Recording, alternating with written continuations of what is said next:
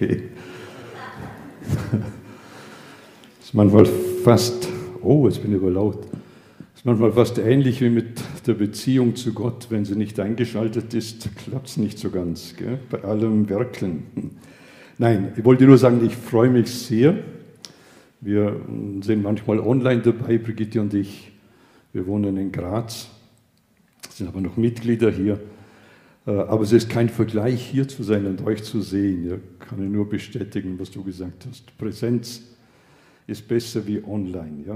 Äh, und wir genießen es, wieder hier zu sein. Die Rede, die ging in die Geschichte ein. Philosophen, Politiker, Theologen, die Friedensbewegung, alle zitieren laufend aus dieser Rede, wenn auch meist nur punktuell. Und diese Faszination an dieser Rede, ja, die ist bis heute ungebrochen, die ist gigantisch. Ja. Äh, die Bergpredigt ist in die Geschichte eingegangen und gehalten wurde sie vom Lehrer, Rabbi von Jesus von Nazareth. Und das ist unsere aktuelle Predigtreihe Retter und Erlöser oder Retter und Lehrer. Er steht im Fokus. Und ich möchte euch mit auf den Weg nehmen, jetzt in diese äh, dokumentierte Reise nach diesem Geschehen. Ja? ist eine ungeheuer spannende Reise und ich möchte auch euch damit hineinnehmen. Und wenn man es ja damals erzählt hätte, was hier alles gelaufen ist, man hätte es nicht geglaubt, es wäre nicht für möglich gehalten worden. Da wird ein Gelähmter geheilt, aber nicht nur geheilt, er erlebt auch Sündenvergebung. Dem wird Sündenvergebung zugesprochen und es kriegt ein Jude der damaligen Zeit, kriegt es nicht auf die Reihe. Sündenvergebung gab es nur im Tempel. Wie kann so ein dahergelaufener Rabbi Sünden vergeben, ja? wenn es nur im Tempel möglich ist? Und parallel dazu kann er aber diesen Gelähmten heilen. Ein Zöllner wird aufgefordert von Jesus, dass er ihm nachfolgen soll. Ein Zöllner, das ist die Ausgeburt der Hölle schlechthin im jüdischen Denken. Ja? der kooperiert mit den Römern, kassiert Steuern, Steuern, Steuern kassiert Steuern ja, äh, und bereichert sich daran. Ja. Und den ruft Jesus quasi in die Nachfolge. Ja. Kann man sich kaum vorstellen. Ja.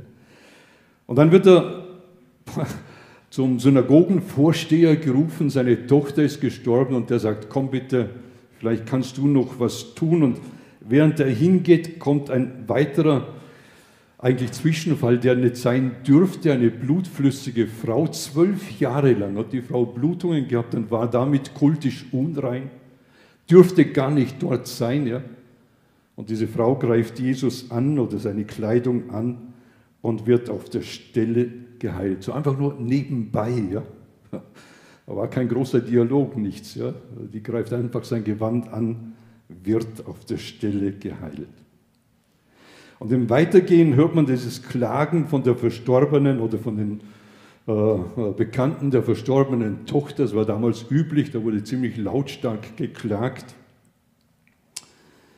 Und Jesus geht hin, fasst die Hand dieses Mädchens an und sie kommt vom Tod zurück. Und wenn nicht viele es gesehen hätten, es wäre einfach unglaublich. Ja? Und dann geschieht noch was Spannendes. Ja? Im Weitergehen kommen zwei Blinde.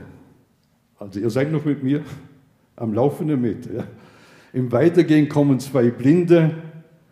Jesus berührt ihre Augen kurz, klack und sie sehen. Sagenhaft. Ja. Und dann kommt noch ein Höhepunkt. Ein stummer Mann, eindeutig von einem Dämon besessen, und er erlebt jetzt eine Befreiung von dieser finsteren Macht und kann reden und ist normal und gesittet. Aber irgendwie wird es ein bisschen krass. Ja? Lebensnahe Anweisungen werden von Jesus gegeben in einer langen Rede und dann kommen all diese Wunder der Reihe nach. Es könnte eine neue Dimension von Lebensqualität bedeuten. Vielleicht gab es im Denken der Leute bereits die Überlegung, könnte das etwas zu tun haben mit diesem Reich Gottes, mit dem Messias, der verheißen ist, über Jahrhunderte den Propheten äh, vorausgesagt worden ist. Ja? Auf jeden Fall das Volk ist begeistert, hat die Ereignisse bewundernd genossen. Ja?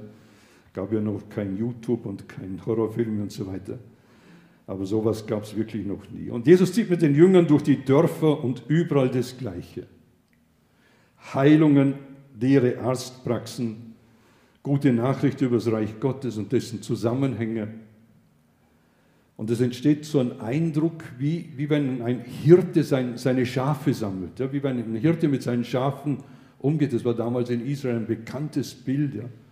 Und so entsteht ein Eindruck, hier ist, hat ein Hirte Sorge um seine Schafe. Die zwei vergangenen Predigten von den zwei Martins, die haben ja dieses Mitgefühl und die Barmherzigkeit Jesu vor Augen geführt. Ja. Falls ihr sie nicht gehört habt, äh, die gibt es zum Nachhören.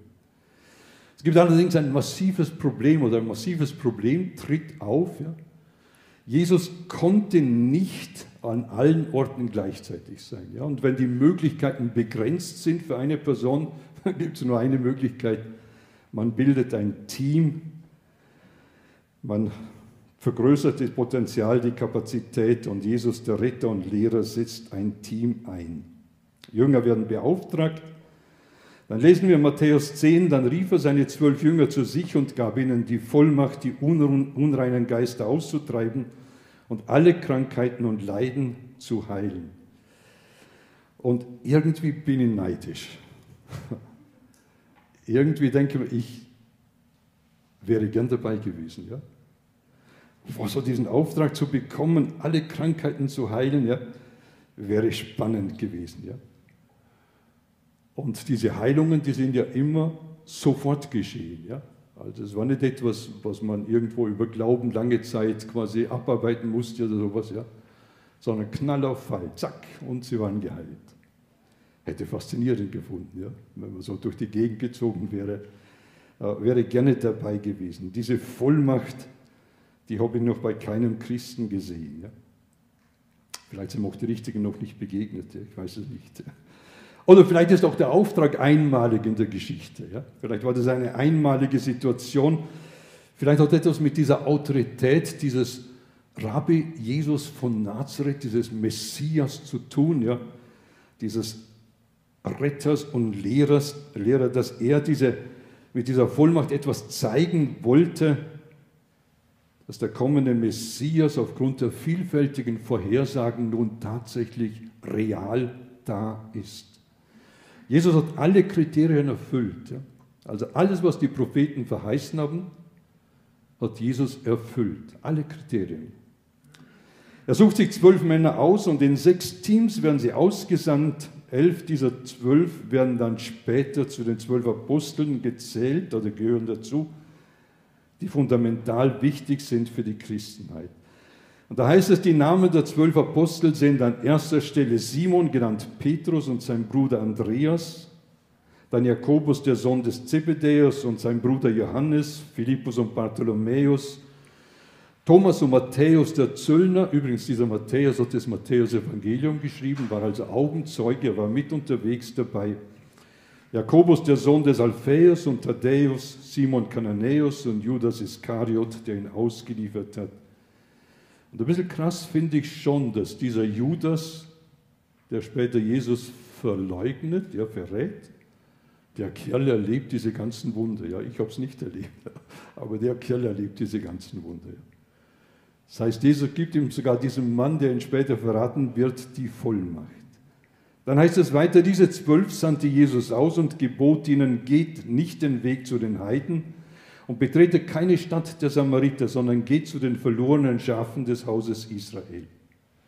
Geht und verkündet, das Himmelreich ist nahe, heilt Kranke, weckt Tote auf, macht Aussätzige rein, treibt Dämonen aus, umsonst habt ihr empfangen, umsonst sollt ihr weitergeben, sollt ihr es geben. Steckt nicht Gold, Silber und Kupfermünzen in euren Gürtel, nehmt keine Vorratstaschen mit auf den Weg, kein zweites Hemd, keine Schuhe, keine, keinen Wanderstab, denn wer arbeitet, ist seines Lohnes wert. In Zweierteams werden sie losgesandt. Jesus autorisiert sie und sie können diese Wunder ad hoc, also sofort vollbringen. Ja? Und die Instruktionen sind klar, sie sollen keinen Vorrat mitnehmen, keine Reserven und auf Spendenbasis arbeiten. Das Zielgebiet ist, Gebiet ist klar, sie sollen nur zu den Juden gehen. Warum nur zu den Juden? Ich denke, weil den Juden der Verheißene, der Messias verheißen war. Nur die Juden wussten diese, diese Zeichen von den Propheten, die Vorhersagen, die kannten nur die Juden, nicht die Heiden, ja, und die Samariter auch nicht. Und Jesus sagt, und jetzt geht zu den Leuten, die eigentlich wissen müssten, was das bedeutet, ja, die eigentlich sagen müssten, oh, das Reich Gottes bricht an. Die anderen hatten keine Ahnung, Heiden sowieso nicht, ja. Und die Samariter waren ein Mischmasch aus jüdischem und heidnischem Denken und zu denen geht man sowieso nicht hin. Ja? Mit denen pflegt man keinen Umgang. Ja? Der Inhalt war klar, was die Propheten schon lange vorausgesagt haben, das muss jetzt verkündigt werden. Gott sendet diesen Messias, er ist da, er ist ganz real erlebbar. Diese Botschaft wird, wird mit Zeichen und Wundern unterstrichen damit Menschen quasi die Bezüge schaffen können. Die Zwölf sind beauftragt, den Anbruch vom Reich Gottes zu verkünden, Kranke und Aussätzige zu heilen, Tote aufzuerwecken, dämonisch Gefangene frei zu machen von dieser Bindung und ein neues freies Leben erleben zu lassen. Die Ausrüstung wird definiert. Sie sollen keine Rechnungen ausstellen, keinen Proviant mitnehmen, kein Red Bull, keine zweite Garnitur, Kleidung, kein Hemd zum Wechseln, kein zweites Paar Schuhe. Sie sollen auch keinen extra Wanderstock zuschneiden. Nein, all das brauchten sie nicht für diesen Auftrag. So wie sie sind, sollen sie losziehen. Und wenn sie den Auftrag gut ausführen, dann werden sie auch versorgt werden. Und jetzt versuchen wir vorzustellen, wie, wie diese Zwölf in den Startlöchern stehen, neugierig und angespannt darauf, diese großen Dinge zu erleben. Ja? neugierig darauf, diese Wunder zu erfahren, so wie sie es bei Jesus erlebt haben. Welt, wir kommen, mach dich bereit. Ja, jetzt, jetzt beginnt das Leben. Ja. Ich wäre gern dabei gewesen.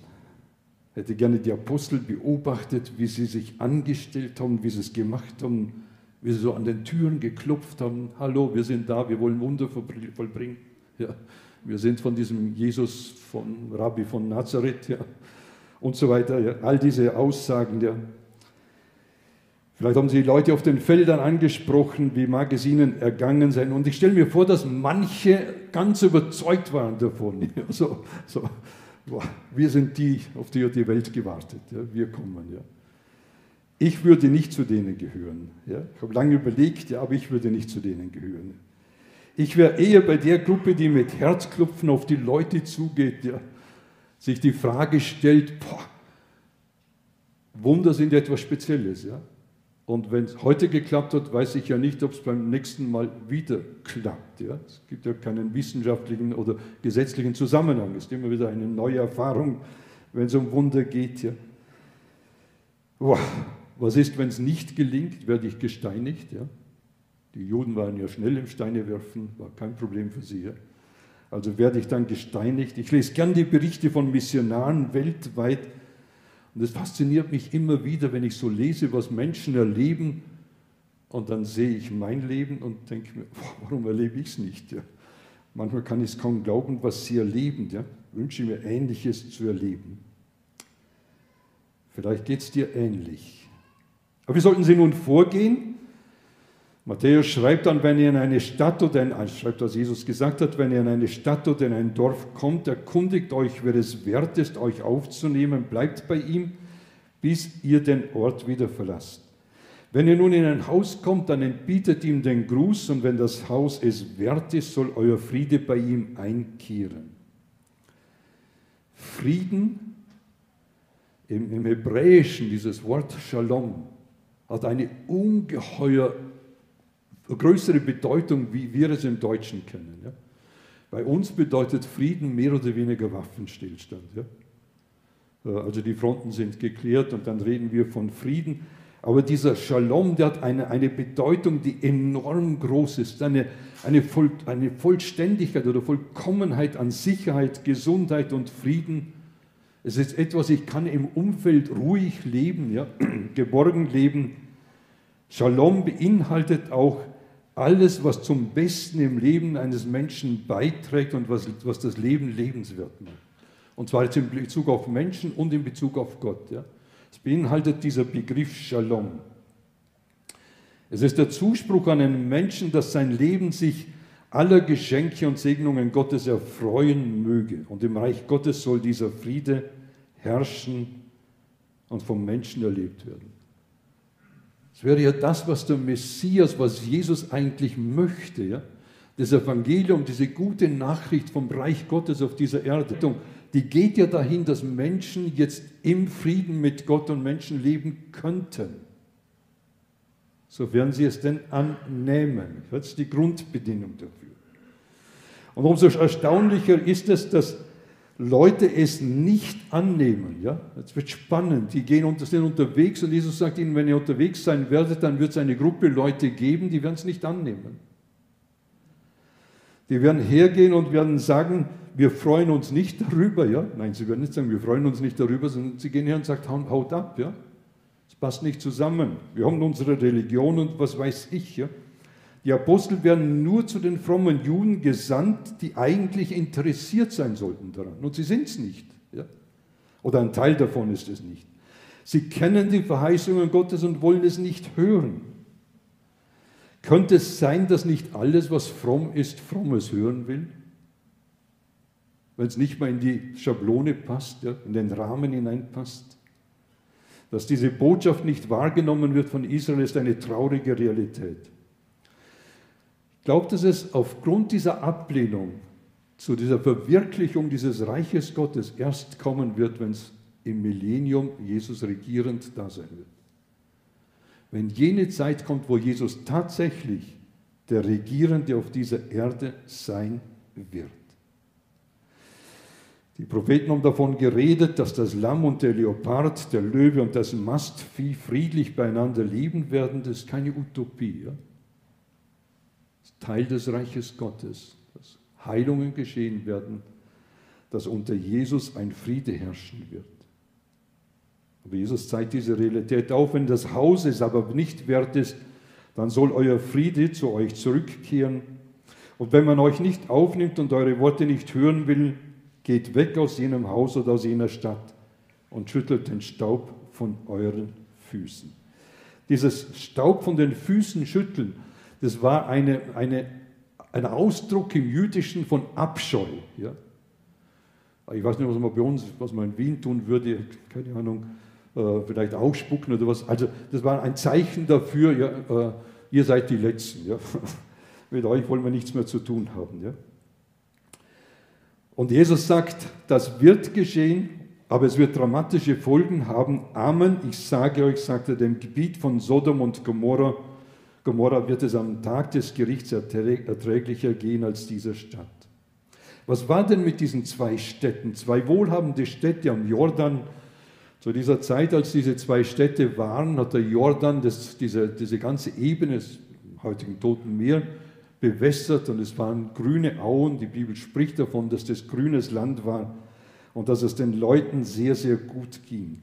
Und in diesem Wohlstand, das war eine Hochblüte, in diesem Wohlstand war der moralische Zerfall dermaßen massiv, ja, dass es zu diesem Gericht gekommen ist. Engel in männlicher Gestalt besuchen Lot, den Neffen von Abraham, der wohnt in Sodom und Gomorra. Die, die wirtschaftlichen Verhältnisse waren für ihn besser dort. Ja. Er wohnt dort und leidet unter diesem ganzen moralischen Zerfall. Engel besuchen ihn und kaum sind die bei ihm, kommen die Einwohner schon und sagen, gebt sie raus, wir wollen unseren sexuellen Spaß mit ihnen haben. Ja? Da wurde vergewaltigt, was daherkam. Gastfreundschaft erfordert den Schutz des Gastgebers, ja, damals Sitte gewesen. Und das müsst ihr euch einmal vor, da müssen wir uns vorstellen, dieser Lot geht her und sagt, Leute, die Gäste sind meine Gäste, die sind unter meinem Schutz. ich gebe euch meine Töchter. Unvorstellbar, ja? Unvorstellbar. Klammer auf, Ähnliches geschieht, geschieht heute mit der Genderbewegung. Klammer zu, ja? ich gehe weiter nicht drauf ein. Ja? Aber unvorstellbar, was hier für ein moralischer Zerfall geschehen ist. Ja? Er bietet seine Töchter für, den, für die Lust dieser geiler homosexueller Männer an. Später wird er seine eigenen Töchter schwängern. Ein Mann ohne Rückgrat fault, quält sich in faulen Kompromissen. Ja? Und Jesus sagt, Israel, es wird euch gleich ergehen. Es wird noch schlimmer für euch sein, das Gericht wie über Sodom und Gomorra. Warum? Weil hier der Schöpfer mit Füßen getreten wird. Wo Gottes Ordnungen mit Füßen getreten wird, wird Gericht kommen. Das hat die ganze Geschichte gezeigt. Das können wir wegdrängen und können Gott negieren. Gott wird Gericht haben. Wir gehen auf ein Gericht zu. Ja? dass Sex, äh, Sex, Missbrauch, Vergewaltigung, gleichgeschlechtlicher Sex und so weiter und Inzest nicht mit Gottes Willen übereinstimmen, war im Judentum klar. Es gab sogar Regelungen im Gesetz dafür, dass es völlig gegen den Plan des Schöpfers ist, war auch klar. Ja? Also musste man dem Menschen nicht sagen. Ja, selbst diese Handlungen übersteigen das gesunde Empfinden eines Menschen. Ja? Muss man nicht Jude und nicht Christ sein. Ja? Ein natürliches, normales Empfinden würde dem Menschen sagen, das ist nicht in Ordnung. Aber letztlich geht es hier darum, dass der Schöpfer in Frage gestellt wird. Am Geschöpf, am Umgang mit dem Geschöpf entscheidet sich auch das Verhältnis zum Schöpfer. Und der Schöpfer wird in Frage gestellt und Angriffe auf ihn durch diese Handlungen. Und es gehen diese zwei Städte dramatisch unter und durch diesen Untergang sollen alle, sollen alle künftigen Generationen daran erinnert werden, was es einmal an Gericht bedeuten wird, was einmal kommen wird. Exemplarisch dafür geht Sodom und Gomorra und ist bis heute eine tote Gegend am Toten Meer. Und jetzt sollte Israel, um die Wirklichkeit vom Reich Gottes wahrzunehmen, diese Botschaft vom Reich Gottes die sollten wachgerüttelt werden. Durch diese Zeichen und Wunder sollten sie wachgerüttelt werden. Ja, hier ist ja tatsächlich der Messias da. Ja, sie sollten die Chance ergreifen. Und wenn Sodom und Gomorra nicht verschont wurden, was sollte dann mit ihnen geschehen? Wenn wir die Geschichte anschauen, dann wissen wir es 72 nach Christus wird Jerusalem zerstört. Und ab 133 sind die letzten Kämpfe und Israel wird weltweit für 1800 Jahre zerstreut.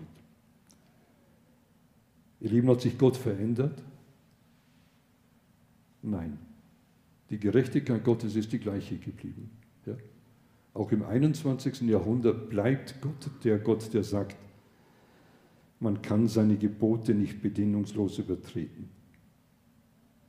Das Zeugnis der Heiligen Schrift zeigt uns auf, dass Gott gleich bleibt. Schaut im Abschluss dieser Bergpredigt hat Jesus dargestellt, dass der Weg in das Reich Gottes ein schmaler ist. Ja? Und er zeigt auf, dass dieser schmale Weg von wenigen gegangen wird. Er zeigt auf, dass es einen breiten Reich gibt, der, der passend ist für viele Menschen, wo sie sagen, hier kann ich es mir einrichten. Ja, und Jesus sagt, dieser Weg führt aber nicht ins Reich Gottes, sondern er führt haarscharf am Reich Gottes vorbei. Und mit dem Abschluss von dieser Bergpredigt sagt Jesus, nur wer sein Leben auf Jesus setzt, diesen engen Weg einschlägt, in seinem Tod die Tilgung, also in Jesu Tod die Tilgung der Schuld erkennt, bekommt neues Leben. Das, was wir vorhin im Lied gesungen haben. Ja? Dass ich ein Kind Gottes bin, dass ich neugeboren bin, dass ich neues Leben von Gott erhalte, geschieht nur durch diesen schmalen Weg, sprich durch diese Entscheidung, ich nehme das an, was Jesus für mich getan hat. Ich bin bereit, Ja zu diesem Weg zu sagen. Und diese Forderung, die kollidiert jetzt mit dieser ganzen Lebensphilosophie, dass man sich seine Gottesbeziehung selbst zurechtbiegen kann. Jesus führt auf und zeigt uns, dass wir uns entscheiden müssen zwischen einem schmalen und einem breiten Weg. Der breite Weg führt in diese Trennung von Gott, in diese ewige Trennung von Gott, in das Reich dieser Dämonen, in das Reich des Teufels, der Realität ist. Ja. Der schmale Weg führt in die Beziehung zu Gott, führt hin in die Gemeinschaft mit Gott. Und diesen Auftrag, Menschen zu sagen, es gibt einen breiten und es gibt einen schmalen Weg, der Auftrag hat sich nicht verändert. Ja. Der gilt auch uns heute noch, wo immer wir sind. Die ideologischen und religiösen Entwicklungen unserer Zeit haben eine enorm erschreckende Übereinstimmung mit dem Geschehen um Jesus herum. Ja? Da wird diese Botschaft verkündet, es besteht eine relative Freiheit und so weiter. Und es wird abgelehnt. Die Beauftragten, so sagt Jesus, werden verfolgt. Jesus sagt, siehe, ich sende euch wie Schafe mitten unter die Wölfe, seid daher klug wie die Schlangen und arglos wie die Tauben. Ich habe mich gefragt, ob ich so werden würde. Ja? Ob das jetzt optimalste, der optimalste Werbespruch ist, den Jesus hier an die Wand denkt und den Jüngern sagt, oh, wenn ihr meinen Auftrag ausführt, ja, wenn ihr happy dabei seid, dass ihr Heilungen machen könnt und all diese Dinge, ja, dann werdet ihr wie Schafe unter die Wölfe geschickt. Ja. Ein verrücktes Bild. Ja. Kamikaze ähnlich. Ja. Jesus sagt, das wird die Realität sein. Ja. Wenn ihr mit dem Evangelium gehen werdet, dann werden Wölfe, ein Kennzeichen von Wölfen ist, dass sie heulen und beißen, ja, werden Wölfe euch gegenüberstehen. Ja. Wölfe werden nicht in dem Sinn das Rudel angreifen, sondern ihr werdet zum Rudel der Wölfe gehen. Hm. Kein guter Werbespruch. Aber Jesus sagt ihn ja. Und dann sagt Jesus, und jetzt setzt euren Verstand ein für diese Botschaft, wie er sie weitergibt. Ja. Und es freut mich wieder. Ja. Ich kämpfe seit Jahren oder Jahrzehnten darum, dass ich den Eindruck habe, dass manchmal im christlichen Denken diese Philosophie gegeben ist, je dümmer man handelt, umso besser, umso geistlicher. Ja. Und Jesus sagt, seid klug, ja. setzt euren Verstand ein, handelt klug. Ja. Gott hat euch den Verstand gegeben, handelt klug. Ja.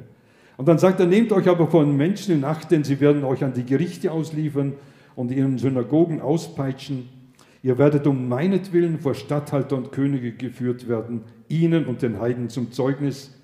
Wenn sie euch aber ausliefern, macht euch keine Sorgen, wie und was ihr reden sollt, denn es wird euch in jener Stunde gegeben, was ihr sagen sollt. Nicht ihr werdet dann reden, sondern der Geist eures Vaters wird durch euch reden. Der Bruder wird den Bruder dem, äh, Tod ausliefern, der Vater das Kind und die Kinder werden sich gegen die Eltern auflehnen und sie den Tod in den Tod schicken. Und ihr werdet um meines Namens willen von allen gehasst werden.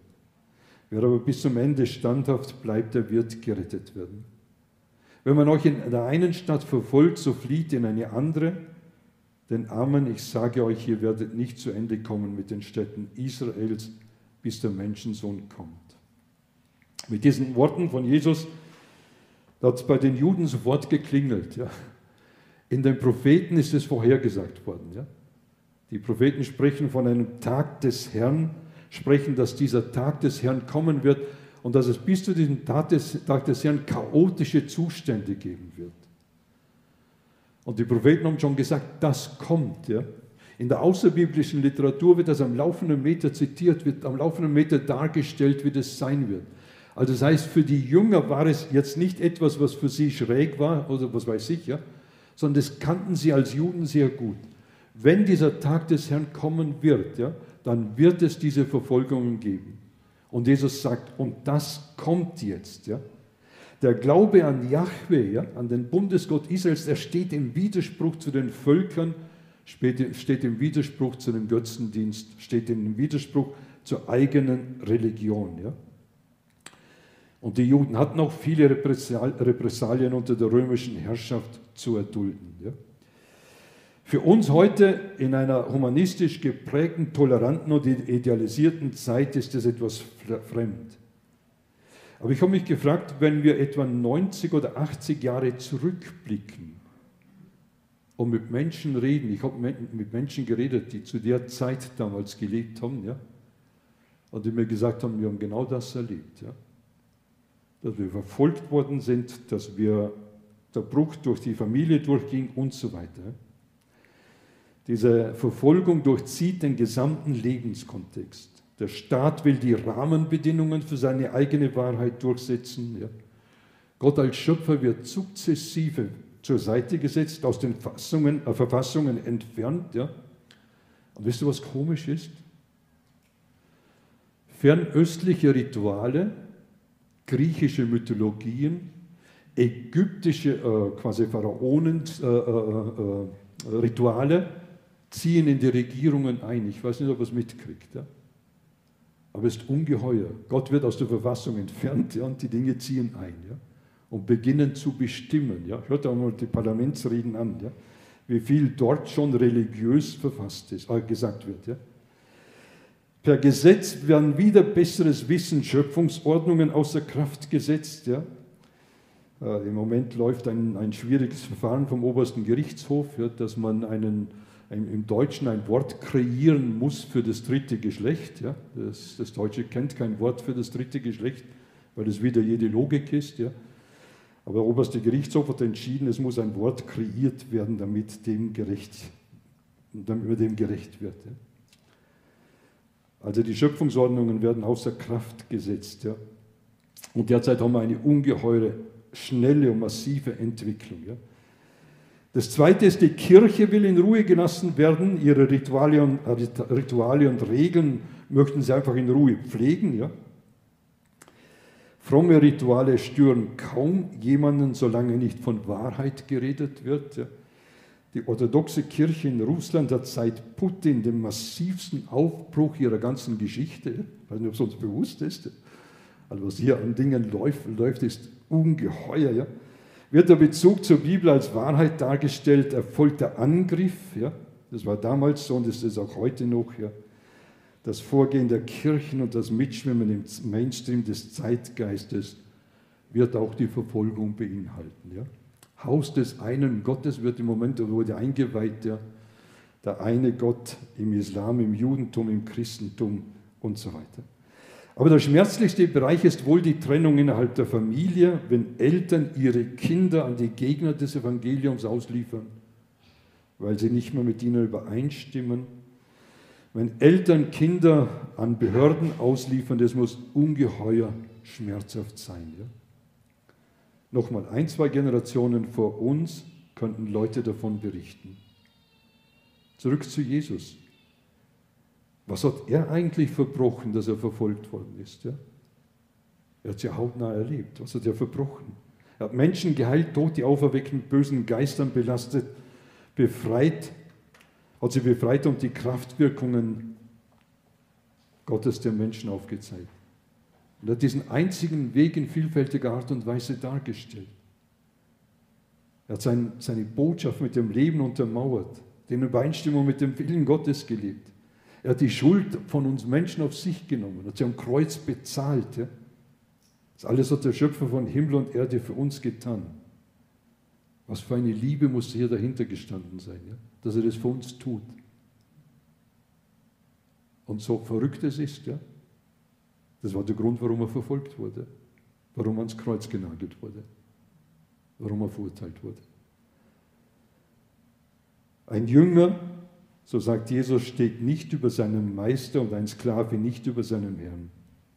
Der Jünger muss sich damit begnügen, dass es ihm geht wie seinem Meister und der Sklave, dass es ihm geht wie seinem Herrn. Wenn man schon den Herrn des Hauses Belzebul nannte, ist eine, äh, ein anderer Begriff für Satan, für Teufel, dann erst recht seine Hausgenossen. Schaut am Evangelium scheiden sich auch heute noch die Geister. Und zwar in Politik, Kirche und Familie scheiden sich heute noch die Geister. Was bedeutet es für uns? Wir können den Blick auf die Gefahr der Verfolgung richten ja, und ängstlich schweigend zu Hause auf die Wiederkunft Jesu warten. In den Sprüchen heißt es mal, ich gehe nicht auf die Straße raus, weil ein Löwe draußen sein könnte. Ja. Also wir können zu Hause bleiben, ängstlich. Ja. Die andere Seite ist, wir können aber auch immer, wo sich Möglichkeiten ergeben, klug und die Betonung liegt jetzt auf klug, von dieser guten Nachricht berichten. Und dann wird diese gute Nachricht bei manchen Menschen dazu führen, dass sie dankbar sind und dieses Reich Gottes annehmen. Und Frieden mit Gott, Shalom mit Gott erleben. Andere werden sich angegriffen fühlen und den Rücken kehren. Wenn es bei Jesus so war, dann wird es auch bei uns so sein. Sollen wir uns untätig zurückziehen? Nein, nein. Das denke ich nicht. Ja? Sondern wo immer es uns möglich ist und wo immer es klug ist, sollen wir reden und sollen von dieser Botschaft berichten. Wir sollen dieses Reich Gottes in unterschiedlicher Art und Weise und auf vielfältige Art und Weise proklamieren. Und vielleicht kann uns diese Botschaft eine Hilfe sein, ja, dass sich am Evangelium die Geister scheiden. Aber das Evangelium ist nach wie vor eine gute Nachricht, weil sie uns in dieses Reich Gottes hineinlenkt oder respektive uns dieses Reich Gottes vor Augen führt. Ich möchte mit uns noch beten. Vater, danke, dass du ein, ein Gott bist, der diese ganze Not oder dieses ganze Getrenntsein gesehen hat, dass du in Jesus auf diese Erde gekommen bist, Mensch geworden bist, ein vollkommenes Leben gelebt hast, alle Schuld bezahlt hast und dass du ein neues geschaffen hast. Und wenn wir in die Geschichte schauen, Herr Jesus, dann sehen wir, wie das Evangelium immer wieder Menschen ruft, für Menschen die gute Nachricht wird und wir andere in die Opposition gehen. Kennst du unser Umfeld, wo wir drinstehen? Gib uns Weisheit, dass wir klug sein können und dass wir Menschen diese Botschaft oder diese Nachricht von deinem Reich weitergeben können. Amen.